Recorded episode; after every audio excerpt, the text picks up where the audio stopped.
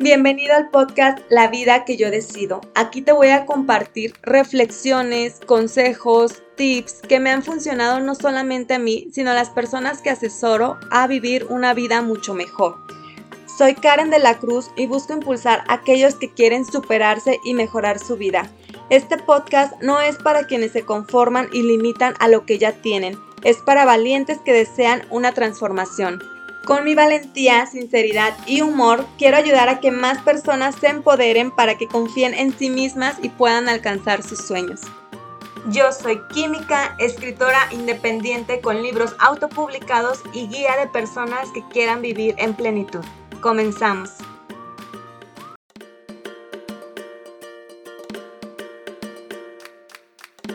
Cómo crear una relación sana, cómo hacerle para que nuestra relación que estemos formando, construyendo y sosteniendo sea una relación sana, una relación amorosa y provechosa para ambas partes. El día de hoy te voy a compartir mis 10 puntos que considero que son no negociables en una pareja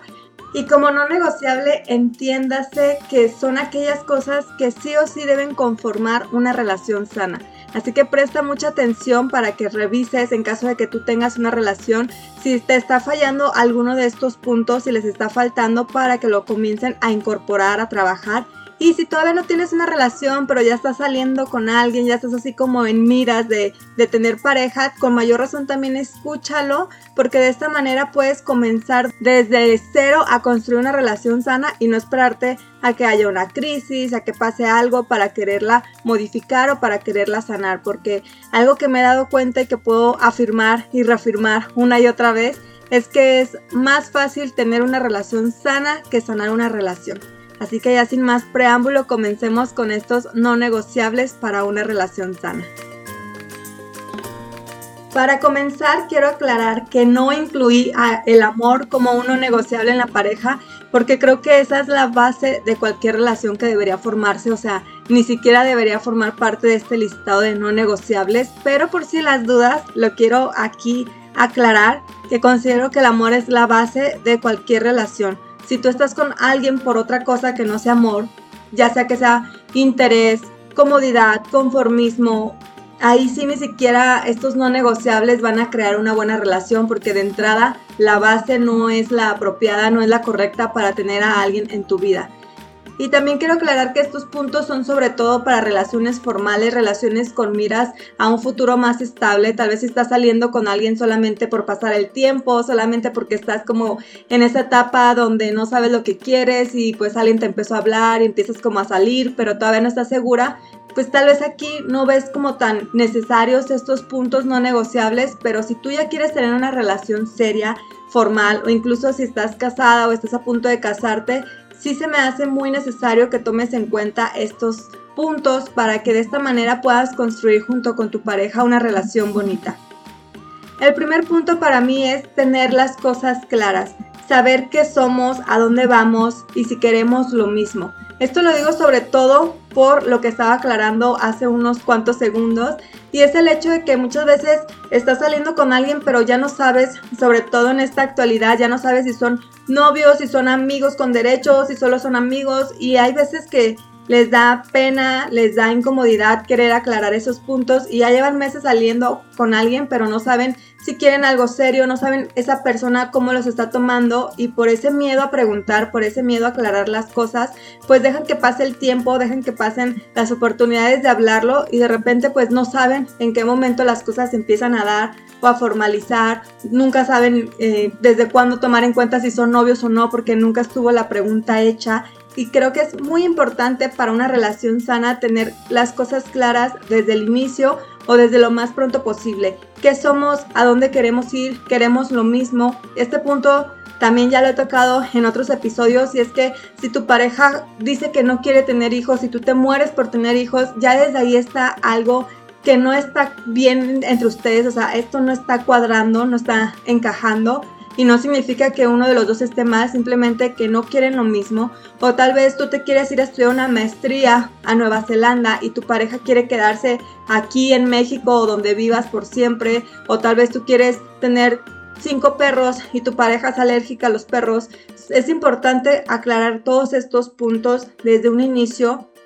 porque si no se va construyendo algo que está chueco. Es como si construyeras una casa sin cimientos o una casa que los cimientos no están tan fuertes, no están tan bien agarrados y pues lógicamente va a llegar el momento en que tal vez un temblor o algo que suceda pueda tambalear esa casa y pueda destruirla o si quieres ponerle un segundo piso ya no puedas porque los cimientos no lo van a soportar. Si tú sabes que hay ahí una situación que no has aclarado bien con tu pareja, es momento de que lo hagan. Si tú sabes que te mueres por preguntarle si se pueden ir a vivir a otro lado, si quisiera tener hijos, si quisiera tener un gato, si quisiera vender todo y salirse de trotamundos, pero no lo has hecho, es momento de hacerlo, porque créeme que tarde o temprano eso va a salir a la luz, tarde o temprano va a llegar la incomodidad de no estar cumpliendo tus sueños y es preferible que las cosas se hablen, se solucionen ahorita que llevan un año, cinco años, a que vivas 50 años con tu pareja para que después, cuando estén viejitos, te des cuenta que nunca cumpliste tu sueño de irte a recorrer el mundo o irte a recorrer tu país, que nunca cumpliste tu sueño de poner tu negocio o adoptar perros o hacer algo por tu vida que realmente querías pero que lo callaste porque no estaba de acuerdo tu pareja o porque nunca te atreviste a preguntarle y ya pasaron muchos años. Es importante que tengamos claro las cosas, que tengamos claro a dónde queremos ir, qué queremos de la vida, si queremos lo mismo y si no, y es algo que no se puede mediar, que no se puede negociar, no pueden llegar a un punto medio, tal vez lo correcto, aunque suene doloroso, aunque suene pesado, sería cada quien que se vaya por su lado y que en su camino encuentren a personas donde sí puedan crear esa vida que desean, una persona con la que sí puedan compartir todo aquello que quieren sin que pierdan su identidad, sin que pierdan su esencia. El segundo punto no negociable para mí es la libertad. La libertad de hacer las cosas que queremos, claro, sin lastimar a la pareja, sin lastimar la relación, la libertad de tener nuestras amistades, también aquí aclarando que para mí no está también como correcto tener amistades que sabes que te tiran la onda o que te invitan a salir o que quieren algo contigo, porque ahí pues ya no es amistad, obviamente. Libertad de hacer las cosas que tú deseas siempre y cuando sea para bien tuyo y tampoco que vaya a afectar a la pareja. Porque tal vez tú quieres hacer algo muy estrafalario, tal vez quieres hacer algo que te vaya a poner en peligro o que ponga en peligro la relación. Y ahí sí sería cuestión de, de también tener en cuenta eso, de madurar, de tomar las cosas con seriedad y de ver que hay cosas que tal vez queremos pero pueden hacernos daño o podemos dañar a la pareja y es preferible mejor no hacerlo. O sea, yo nunca te voy a recomendar que hagas algo que pueda poner en peligro tu vida, sobre todo que lo sepas, porque a veces que no lo sabemos, pero cuando sabes que lo que quieres hacer es peligroso para ti, es peligroso para tu pareja, se pueden meter en problemas, ya sean problemas con tu familia, en problemas legales, en problemas penales, ahí sí mejor detente y también escucha a tu pareja, porque a veces son los primeros que nos dicen, oye, esto no está bien, y a veces por andar de tercas, de necios, de quererle llevar la contraria, terminamos haciendo aquello que ellos desde su perspectiva o ellas desde otra perspectiva ya habían visto que no nos convenía o ya habían visto que nos iban a poder meter en problemas.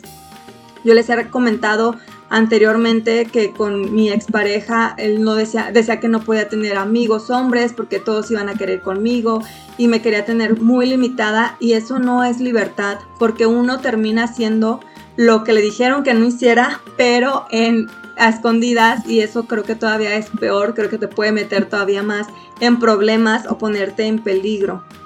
Así que ten en cuenta estos puntos y también ten en cuenta cómo eres tú. Si tú le quieres estar prohibiendo cosas a tu pareja que no son malas simplemente porque te dan problemas de inseguridad, simplemente porque no quieres, porque te dan celos. Es momento de empezar a trabajar en uno mismo también. Es momento de empezar a crecer como persona porque la realidad es que para tener una relación sana también se requiere que una persona como tal, un individuo sea sano. No podemos ser celosos, posesivos, manipuladores, controladores, mentirosos y a la par tener una relación sana. Entonces sí es importante que estemos trabajando en nosotros mismos para poder crear esta relación con otra pareja sana. Porque tampoco vas a conectar con una persona que esté sana si tú no lo estás haciendo. Es la ley de la atracción, es la ley de la compatibilidad, de que no te vas a ir con alguien que sea muy diferente a ti porque no, no va a poder llevarse a cabo esa relación. Dicen que los opuestos se atraen, pero la realidad es que esos opuestos, por más opuestos que parezcan,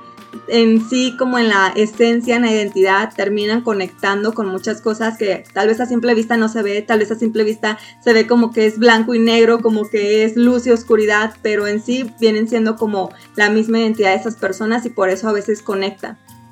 Mi tercer punto no negociable, y esto tiene que ver sobre todo ya en matrimonios o en relaciones que ya llevan muchos años juntos, que incluso viven juntos aunque no estén casados, y es tomar en cuenta tu pareja, tener un consenso sobre las decisiones o las acciones que quieres hacer. Volvemos como a los mismos ejemplos. Si tú quieres irte a estudiar una maestría al otro lado del mundo, no se trata simplemente de decir, ah, bueno, es que yo tengo la libertad, yo quiero y lo voy a hacer y aquí dejar como tu vida atrás, dejar a tu esposa, a tu esposa, sin tomarlo en cuenta, sin saber cómo se siente, sin saber cómo van a, a llevar las cosas, qué esfuerzos van a hacer, si eso va a poder funcionar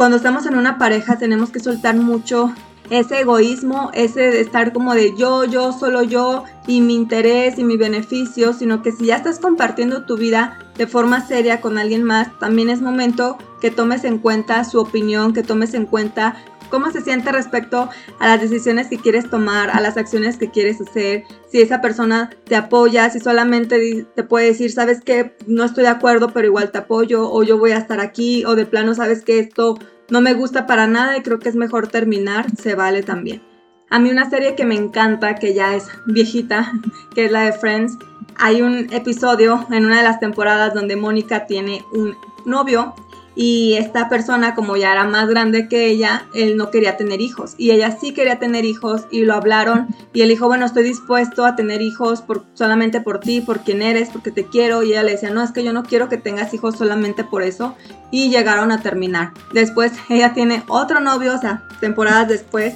donde él quería hacerse campeón de como tipo lucha, artes marciales, esos que no tienen reglas según la el episodio la única regla era que no había reglas. Y pues obviamente como era un novato se la pasaban golpeándolo, se la pasaban fracturándolo y todo. Y ella le dijo, es que yo no, no puedo soportar que ver cómo te estás destruyendo, cómo con cada pelea estás a punto de morir. Y ella le pedía que dejara pues esas luchas sin sentido y él le decía, no, es que si me pides eso me estás pidiendo que deje de ser yo, que deje de, de, buscar lo que realmente quiero. Y le dijo, bueno, está bien, o sea, si tú quieres eso, adelante, pero yo no puedo estar ahí en primera fila viendo cómo te golpean, cómo puedes morir cada noche y sentarme ahí sin hacer nada. Entonces ella también lo termina o terminan esa relación precisamente porque las decisiones que estaba tomando este novio pues no eran algunas que estuviera de acuerdo Mónica. Y nuevamente no se trata de quién esté bien o quién esté mal, simplemente es darse cuenta de que hay veces que pues no vamos a ser tan compatibles y ahí sí es importante tomar en cuenta a la pareja, pero sin dejar que él o ella sea quien tome la decisión. O sea, si tú quieres meterte a hacer ejercicio, hacer dieta, estudiar una maestría, no dejar que la pareja decida por ti de, ah, bueno, si él quiere, si ella quiere, si lo hago, si no, no. Pero sí tomarlo en cuenta, sí hablarlo con él, ella, exponer los puntos, pedirle su opinión, pedirle su perspectiva y ahí llegar a un acuerdo, llegar a una decisión ya teniendo claro el punto donde se encuentra tu pareja. Si él está feliz de que te metas a estudiar una maestría, si te dice, oye, mira, pues yo creo que tal vez esta otra maestría te, te gustaría más o ahorita no tenemos ese dinero, pero si ahorramos durante seis meses puedes meterte al siguiente ciclo escolar. O sea, es también esta parte de negociar dependiendo, obvio, las decisiones, porque hay decisiones tal vez más fáciles o más sencillas de hacer, como, ay, meterme al gimnasio. Eso no te requiere tanto tiempo, tanta energía, tanto cambio de vida a decir me voy a ir a estudiar una maestría a otra parte del mundo. Entonces, sí tomar en cuenta qué decisiones queremos tomar y platicarlo con la pareja y llegar a acuerdos, llegar a, a puntos medios, a puntos donde ambos estemos felices, donde va a haber situaciones Va a haber momentos en que uno tenga que ceder más, va a haber momentos en que uno tenga que esforzarse más, en que tengan que tomar decisiones más difíciles, más complicadas, tal vez tengan que ahorrar todo un año para lograr tu sueño, tal vez se tengan que ir a vivir a otra parte de la ciudad para lograr su sueño, pero es llegar a este equilibrio, es llegar a este punto medio donde ambos están ganando y están esforzándose a la par para el bienestar de la pareja y para el bienestar de esa persona, de la pareja que quiere cumplir un sueño, que quiere cumplir hacer otra cosa diferente. El cuarto, quinto y sexto punto considero que deberían ser ya cosas que diéramos por hecho, que no, tuviéramos que aclararlo, que no tuviéramos que ponerlo en la lista de no negociables, porque ya todos estamos de acuerdo en que deben estar sí o sí en una relación. Pero los voy a decir porque de todas formas hay veces que uno ni siquiera sabe o uno va tan en el piloto automático, en lo que ha visto en su vida, en lo que ha visto en su familia, que es posible que ni siquiera tengamos en cuenta claros estos no negociables. El cuarto es el respeto. Yo creo que el respeto también es una pieza clave casi al lado del amor en cuestión de construir una relación. Porque para mí si no hay respeto, si se rompe el respeto, se rompen muchas cosas más, se rompen muchos valores más. Cuando dejas de respetar a la pareja, dejas de ser sincera con ella, de ser honesta, de tratarla bien. Se pierden muchas cosas, incluso puede llegarse a perder la fidelidad, el buen trato, o sea, el respeto creo que es clave y es pilar de muchos otros valores que hay en una pareja.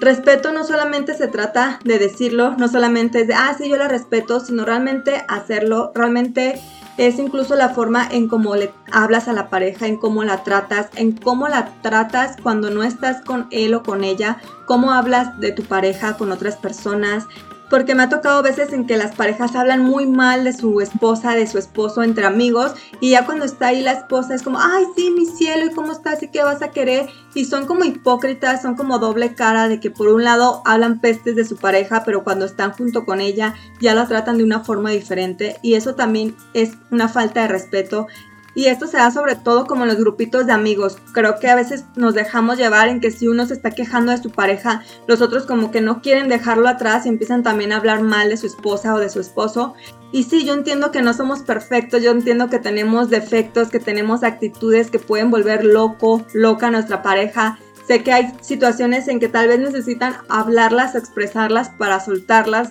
pero hay que tener mucho cuidado en cómo lo estamos haciendo. Hay que tener cuidado en cómo nos estamos hablando respecto a nuestra pareja, cómo estamos diciendo lo que ella hace o no hace, porque es cuidarnos entre nosotros mismos como pareja. Es, ok, si necesitas hablar de los problemas, si necesitas hablar de algo que sucedió con tu pareja, hazlo, pero también ten tacto, ten la forma de hablar las cosas porque a veces no es lo que dices, sino cómo lo dices y hay veces que puedes usar otras palabras, otras definiciones, otros términos con los cuales hablar de lo que está sucediendo sin dejar a tu esposa o tu esposo como la mala del cuento, el malo, sin dejarlo como la bruja, sin dejarlo como el monstruo, o sea, sí puedes contar las cosas con tus amigos, sí puedes desahogarte, pero también ten cuidado en no cruzar esa línea tan delgada del respeto.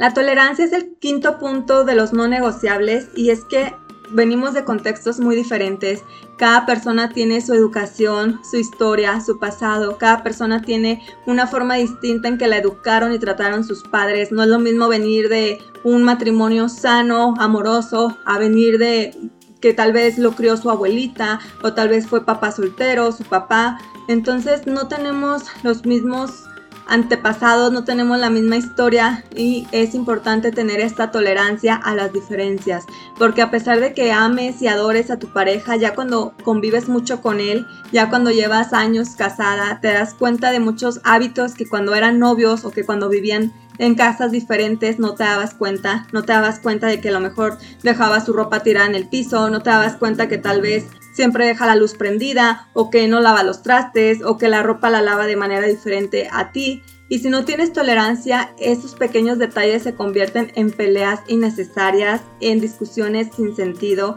Y muchas veces lo que sucede es que no es falta de disposición de la pareja, simplemente la forma en que lo hablamos, simplemente la forma en que se lo estamos comunicando o que se lo estamos restregando, se lo estamos criticando y la pareja va a levantar sus defensas. Entonces, yo sé que tenemos defectos, yo sé que sobre todo los hombres, no me gusta generalizar, pero es la realidad, sobre todo los hombres no tienen la misma conciencia respecto a las labores de un hogar, respecto a qué se necesita en una casa. Y es importante que lo hablen, pero también que tengas tolerancia en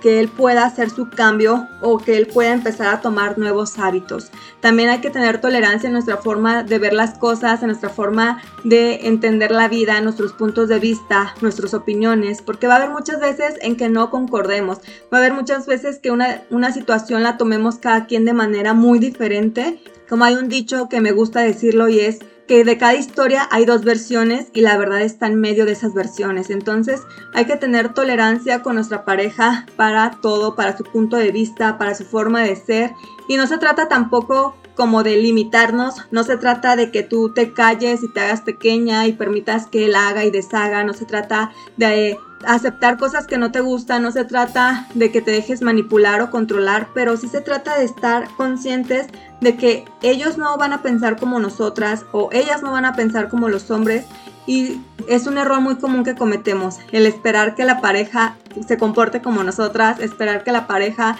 tenga nuestro mismo punto de vista. Yo, por ejemplo, ya les habíamos dicho en otro episodio que estuvo Alonso, me crié con mis dos hermanas y mis, primas y pues obviamente yo no tenía mucho contexto de cómo era digamos, la energía masculina, o cómo se comportaban los niños, o a qué jugaban los niños, porque estábamos más acostumbradas a un ambiente femenino. En cambio, Alonso creció con mi cuñado, que son dos hombres, tenían primos, tenían puros amigos, la mayoría hombres, entonces también ellos tienen una forma muy diferente de ver la vida o de o de vivir la vida incluso. Yo no puedo esperar a que tenga mi mismo punto de vista porque ya de entrada nuestra educación y nuestro crecimiento fue diferente. Desde el simple hecho de que yo me juntaba con puras niñas, él se juntaba con puros niños, yo no tuve hermanos con los cuales tener que interactuar, con cuales tener que ver cómo se comporta un hombre en el día a día, él tampoco tuvo hermanas con las cuales convivir, entonces es imposible que tengamos los mismos puntos de vista, las mismas opiniones y aquí entra mucho la tolerancia.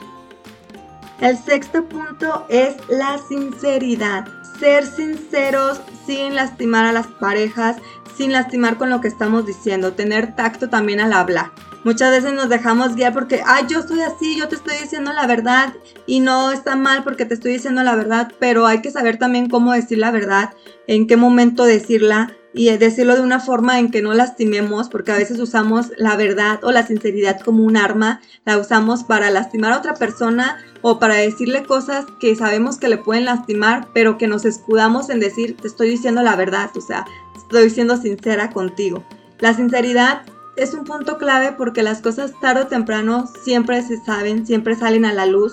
y hay veces que hay situaciones en que les ocultan algo y después de años sale y sale con mucha más fuerza, sale creando más problemas de lo que hubiera sido si lo hablaban en ese momento. Sé que nos da miedo, sobre todo si fue un error, si fue una equivocación, si hicimos algo que sabemos que pudo haber lastimado a nuestra pareja, pero créeme que es mejor hablarlo pronto a callárselo y después que se entere por otra persona, después que se entere por alguna situación diferente y ahí sí pueda generar incluso un problema más grande. También dependiendo de lo que sucedió, si es necesario que vayan a terapia o que lo hables en frente de algún psicólogo o terapeuta que les ayude como a llevar esta situación, que les ayude como a platicarlo y que no se quede simplemente en una pelea, en un rencor, sino que pueda ser algo que se trabaje, te lo recomiendo muchísimo. Ser sincero nos va a permitir vivir tranquilos, ser sincero nos va a permitir tener las manos limpias, la conciencia limpia, el que nada debe, nada teme, y créeme, o sea, te vas a ahorrar muchos disgustos después, te vas a ahorrar muchas peleas, muchas discusiones, si eres siempre sincera en tu día a día y sobre todo si sabes que hay cosas, si sabes que hay situaciones que pueden generar un problema, mejor evita hacerlo, mejor evita estar en esa situación donde tal vez puedas llegar a caer en algo que lastime a la pareja. Es muy importante que seamos también inteligentes, que si sabes que hay alguien en la oficina que te tira la onda, pues no dejes que te lleven su carro, no dejes que te pague las cuentas, no empieces a salir en plan de amigos cuando tú sabes que hay una intención de más, una intención detrás porque después pueden ocasionarse problemas, puede haber malentendidos o pueden darse situaciones en las que de repente no sabes cómo terminaste con esa persona besándote o de repente no sabes cómo sucedió que empezaron a, hablar por mensajes y que no eran mensajes muy amistosos. Entonces tal vez suena muy dramático, tal vez suena muy, muy de señora exagerada, pero créeme que es mejor evitar esos momentos, esas situaciones donde podamos poner en riesgo a nuestra pareja o donde podamos poner en riesgo nuestra sinceridad porque vamos a decir, ay no es que si le digo se va a enojar, pero si se lo oculto y se da cuenta después va a ser peor. Entonces, evita ponerte en esas situaciones donde puedas tener problemas de sinceridad con tu pareja, pero si ya sucedió, si ya pasó algo,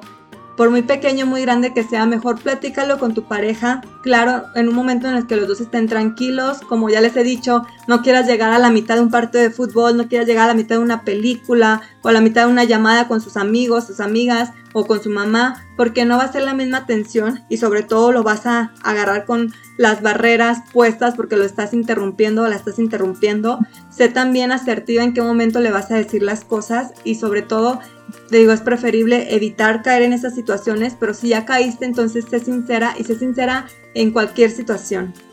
Esto de la sinceridad nos lleva al punto 7 que es comunicación asertiva. Comunicación asertiva en decirle las cosas a la pareja, pero si todavía no sabes bien cómo ser asertiva, así como si todavía no sabes bien cómo llevarlo, sí que sea una comunicación que al menos no tenga gritos, al menos no tenga reclamos, al menos no tenga ofensas. Tal vez todavía no sabes muy bien manejar esta situación de decir las cosas al grano, ser directa, ser sincera pero sin lastimar o no enojarte o cómo gestionar tus emociones. Tal vez no eres la máster o la experta en esto de la comunicación asertiva, pero eso no significa que no podamos mejorar y eso no significa que no puedas empezar a hacer algo. Y algo que te recomiendo que empieces a hacer es quitar los gritos, los juicios, los reclamos cuando estás hablando con tu pareja. Decir las cosas, sí, decir lo que te incomodó, decir lo que te molestó, decir las expectativas incluso de, oye, yo creí que ibas a pasar por mí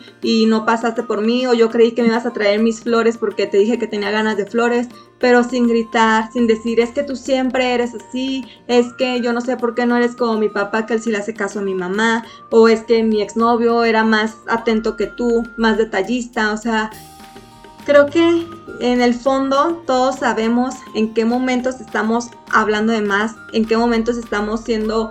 groseros o siendo agresivos con la pareja, aunque sea con palabras. Y es importante también soltar este ego, soltar esta forma de ser de que me vale si te lastimo o este pretexto de es que estoy enojada y no mido lo que digo o no sé lo que digo cuando me estoy estresada, cuando estoy angustiada. Es momento de empezar o más bien de continuar trabajando con uno mismo y empezar a trabajar esto de la comunicación asertiva les va a ahorrar muchos problemas porque hay veces que algo tan sencillo como quererle decir a tu pareja que no puso a lavar la ropa, si no tienes comunicación asertiva, puede desarrollarse todo un problema, pueden terminar gritándose por cosas que pasaron hace dos años o por otros puntos que tenían guardados y que no habían dicho y en ese momento explotan. Cuando uno aprende a manejar esta comunicación asertiva, aprende a decir las cosas de una, de una manera en que fluye mucho mejor la información en que se llegan a acuerdos mucho más rápido, a límites también más claros y sin caer en esta de lastimarnos o de enojarnos, simplemente decirle lo que pasó, lo que te hubiera gustado que sucediera, preguntarle cómo le pueden hacer para solucionarlo, si él necesita una ayuda extra, tal vez necesita que mientras acostumbra a hacer algo le estés recordando tú, tal vez necesita que que pongas un poco más de tu parte o, ah, o sea, cualquier cosa que necesiten se puede hablar y trabajar cuando tenemos comunicación asertiva. Y por eso es que lo he estado hablando en tantos episodios y lo seguiré señalando probablemente en más. Es importantísimo porque también es una de las piezas claves. O sea, cuando uno tiene comunicación asertiva, también tiene respeto, tiene tolerancia, tiene el consenso de su pareja. O sea, se van como enlazando estos no negociables y todos pueden recaer, pueden sostenerse en esto de la comunicación asertiva.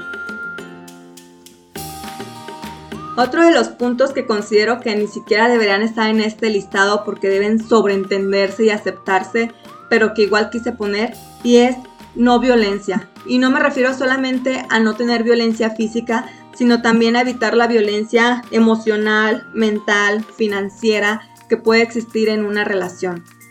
La violencia física pues es algo que todos conocemos, es la que se ve más rápido, se ve a simple vista, puedes ver si alguien trae un morete, un rasguño, un ojo morado, pero hay veces que hay otras violencias que no se ven, que no se perciben a simple vista y que a veces la persona que está siendo víctima de esto tampoco se da cuenta que está siendo violentada emocionalmente, que está siendo violentada eh, financieramente. En cuestión del tema financiero, son aquellas relaciones en las que solo una de las personas de la pareja tiene el poder monetario o tiene las finanzas o es la única persona que trabaja o es la persona que gana cinco pesos mientras la otra gana un peso y lo usan como arma, lo usan como una manera de controlar o de manipular. Son aquellas relaciones tormentosas en que la mujer tal vez no se va porque no tiene trabajo, tiene 15 años sin trabajar y pues no sabe qué hacer porque no tiene ni siquiera currículum, sabe que no tiene experiencia para algo. Por eso lo pongo como un no negociable, o sea, no deberíamos estar en relaciones donde nos estén controlando a través de la economía,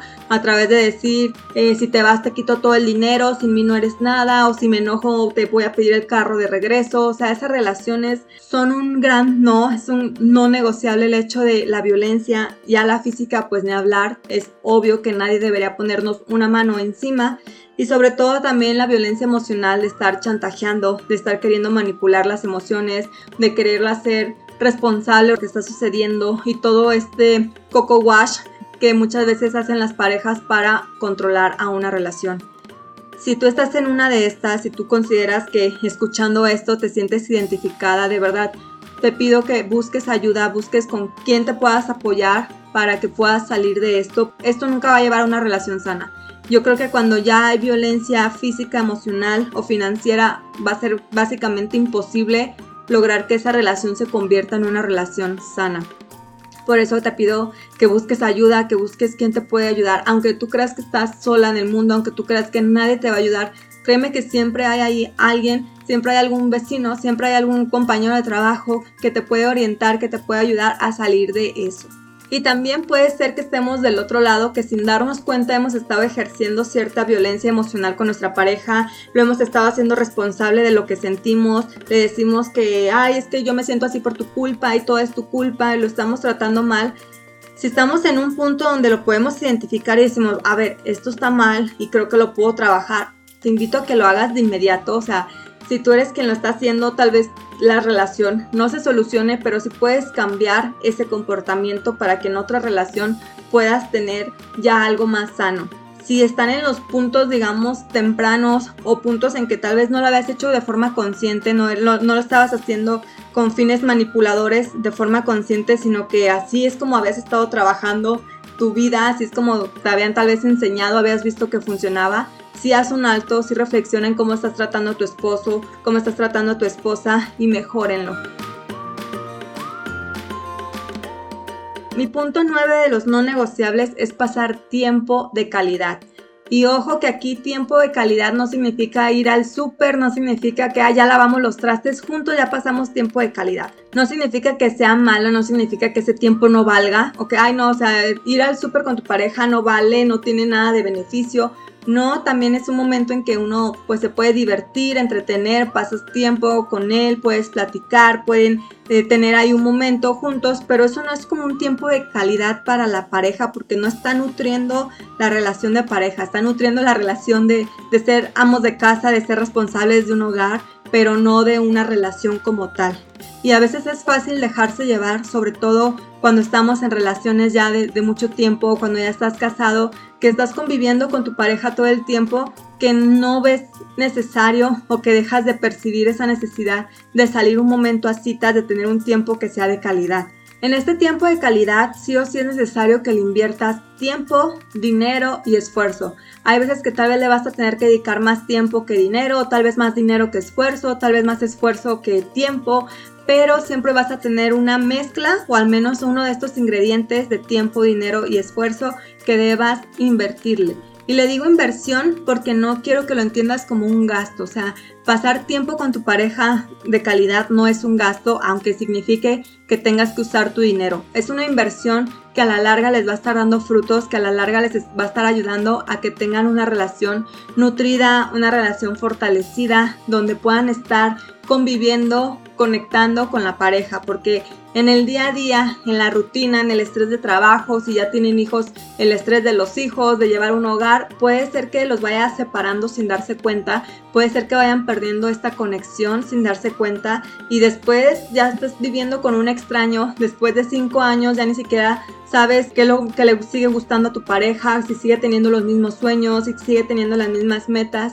si no le dedicas este tiempo de calidad. Y tener tiempo de calidad no solo es como, ay, bueno, ya, salimos al cine, listo, o salimos a cenar y ya, listo, sino estar presentes con tu pareja, porque cuántas veces no sales a cenar, a mí me ha pasado, lo reconozco, que sales a algún lugar con tu pareja, pero sin darte cuenta ya estás en el celular, o sea, sin darte cuenta ya están viendo un video juntos o ya le estás enseñando unas fotos o, ay, mira el chisme de no sé quién, y se pierde esa conexión de pareja.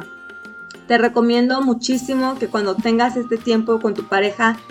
dejen las distracciones lo más lejos posible. Si es posible salir sin celulares, perfecto. O si es posible dejarlos guardados en tu bolsa, perfecto. Si es posible que desconecten un ratito el teléfono, está muy bien que no se estén distrayendo de crear esta conexión. A veces también ir al cine pues es muy bonito, es, está divertido, te distraes, te relajas, pero no estás conviviendo con tu pareja porque estás viendo la película, o sea, no estás conviviendo, no estás hablando con él, no estás hablando con ella porque estás viendo la película. ¿Y qué pasa después de que sales del cine y vas rumbo a tu casa? Normalmente estás hablando de lo que vieron, si les gustó, si no les gustó, de alguna escena, de algún error que vieron en la película, de cómo les hubiera gustado que acabara, de qué pensaban. Entonces tampoco se genera esta conexión con tu pareja de poder estar conviviendo, de poder estar viendo cómo van las cosas en su relación. Así que estas citas que yo te recomiendo que hagan es que no tengan distracciones, que de ser posible busquen una manera de estar trabajando su mente de otra forma, o sea, que sea una actividad que los saque del día a día o que los saque de la monotonía, del aburrimiento. Si pueden ir a, pintar un lienzo, si pueden ir a construir un rompecabezas, si pueden ir a pintar una taza, a crear una taza. O sea, hay muchas actividades recreativas y manuales que pueden trabajar que están en ese momento presente y que les van a dar también estos recuerdos, estas memorias y que no necesariamente vas a estar hablando todo el camino de regreso de lo que pintaste, de la taza que hicieron, de la taza que pintaron, sino que es un momento que se da entre ustedes, que se divierten, que pueden hablar un poco de ello, pero después van a tener ya ese tiempo, esa ventana de oportunidad donde pueden platicar de sus planes.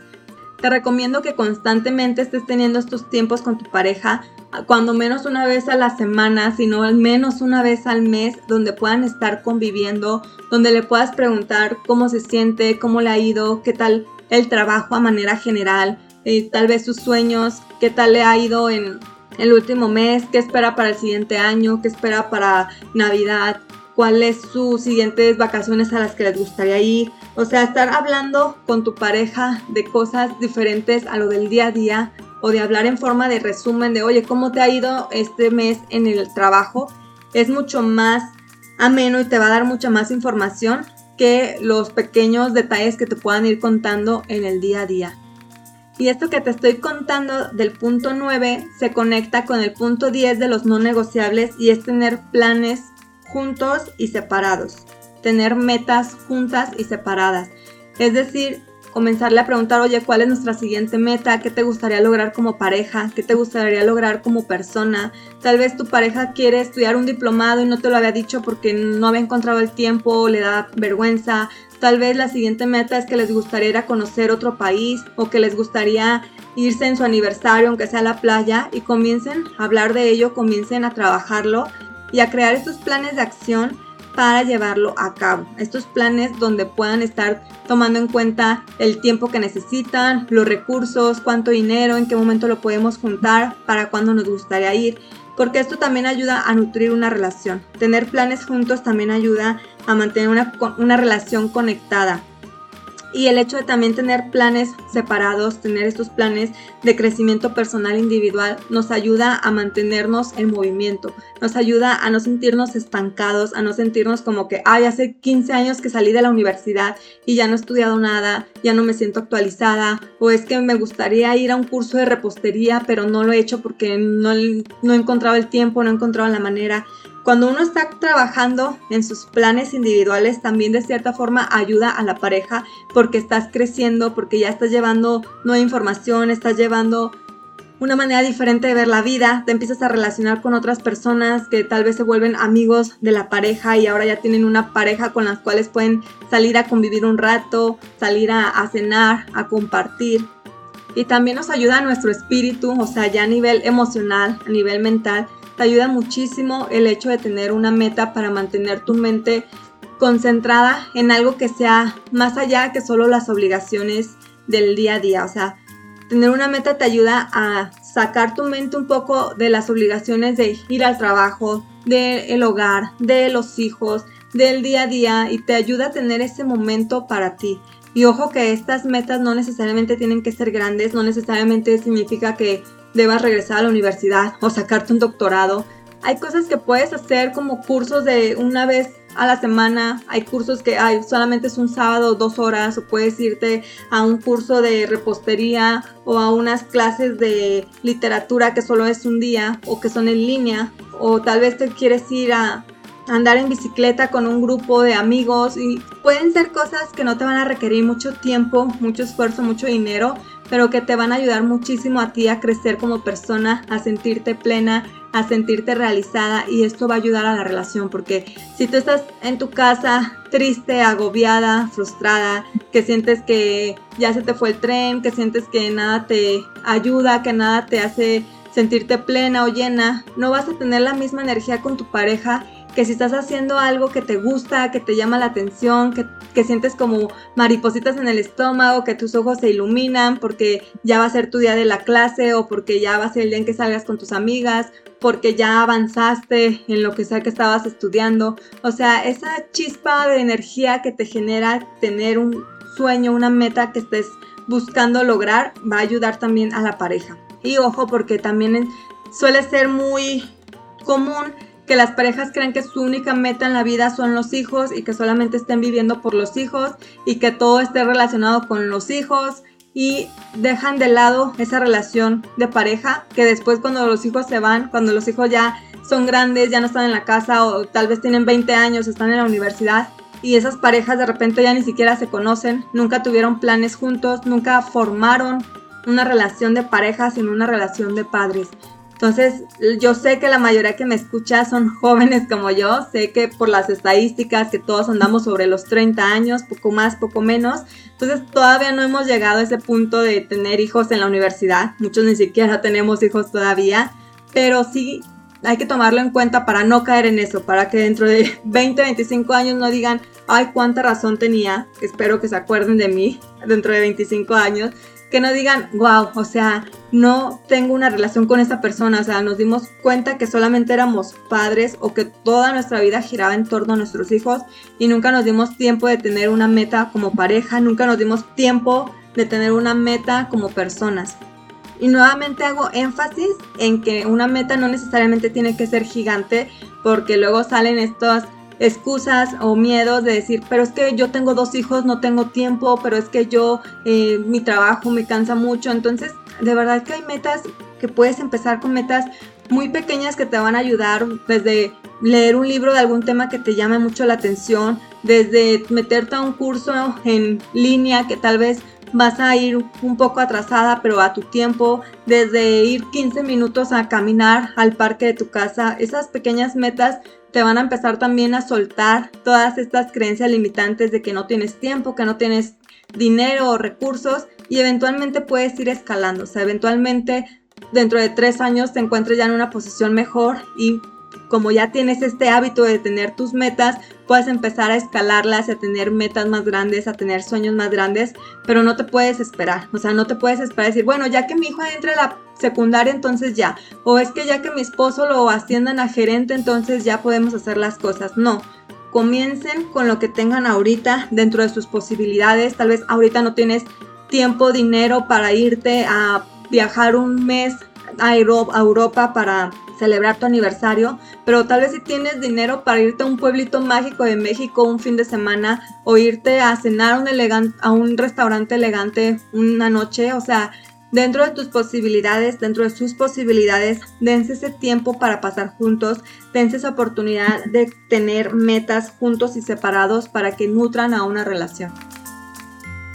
Y un punto extra ya para finalizar es que en una pareja sana Otro no negociable es la disposición para mejorar. La disposición de decir, si yo sé que estoy siendo controladora, si yo sé que estoy siendo sobreexigente, criticona, quejumbrosa, tener la humildad de decir, lo voy a, trabajar, lo voy a mejorar. Tal vez ya no me voy a quejar 10 veces en el día, me voy a quejar 8. Tal vez ya no voy a ser tan sobreexigente con mi pareja o si me dice algo que a mí no me molesta, ya no voy a estallar en gritos, sino que voy a respirar profundo, voy a escribirlo en mi diario, voy a hablarle a mi psicólogo, a tener una reunión, una cita. Tal vez hay puntos que puedes hacer para mejorar tu relación y que el ego no te ha permitido verlos o no te ha permitido aceptarlo.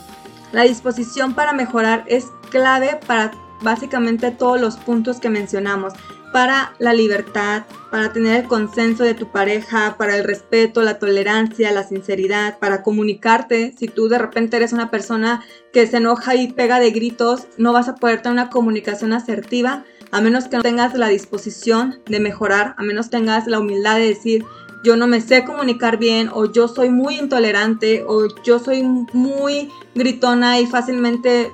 falto el respeto a mi pareja, necesito trabajar en ello, tal vez necesito ir a terapia, necesito empezar a leer un libro, necesito empezar a, a ir a algún grupo de apoyo. Es tener esa disposición para mejorar te va a permitir trabajar con estos no negociables, porque de lo contrario jamás lo vas a conseguir. ¿Por qué? Porque ya traes ese piloto automático, ya traes esa forma de ser y